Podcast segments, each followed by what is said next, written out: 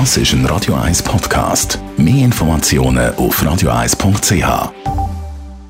Der Wohntipp auf Radio 1 wird Ihnen präsentiert vom Hauseigentümerverband Schweiz. www.hev-schweiz.ch Wie sieht es eigentlich mietrechtlich aus beim Thema Homeoffice, beim Thema die arbeiten? Wir haben ja immer eine Homeoffice-Pflicht in dieser Pandemiephase. Thomas Oberle, Jurist vom Hauseigentümerverband Schweiz. Ich gehe jetzt ja schwer davon aus, dass ich beim Homeoffice nicht nur muss den Vermieter fragen ob ich das überhaupt darf. Das mache ich einfach.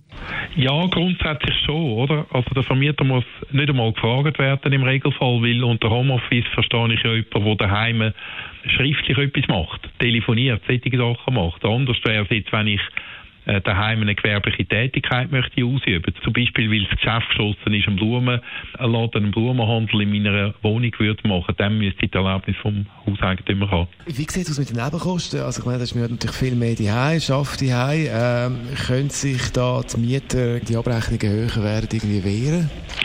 Ja, nein, grundsätzlich nicht, oder? Wenn man davon ausgeht, dass äh, die Heimarbeit etwas Normales ist, zur normalen Wohnungsnutzung gehört eben nicht etwas Übermäßiges, wie wenn ich zum Beispiel einen Blumenhandel würde aufziehen, wo ich dann äh, die Blumen äh, zulasten von den anderen Mietern würde wässern, kann man natürlich auch nichts machen, wenn ich mehr Wasser verbrauche. Also ein Grundsatz bei den Nebenkosten ist, dass Nebenkosten, die ausgeschieden sind, müssen gezahlt werden und es dann eben nicht darauf ankommt, ob jemand jetzt mehr Wasser oder weniger Wasser verbraucht. Was muss man im Homeoffice als Mieter, Mieterin speziell beachten?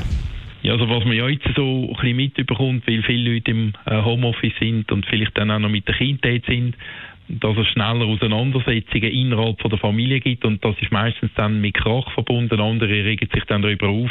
Also wichtig ist einfach zu wissen, dass es äh, die Mittagsruhezeit, die in den meisten Gemeinden äh, vorgeschrieben ist, dass die natürlich im Homeoffice auch beachtet werden muss, ist jetzt plötzlich wichtiger geworden, weil eben Leute sich beschweren, die dann über den Mittag plötzlich keine Ruhe mehr finden.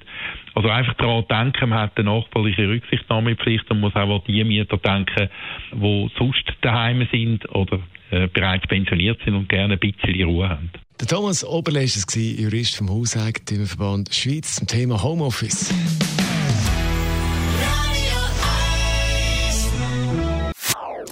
Das ist ein Radio 1 Podcast. Mehr Informationen auf radio1.ch.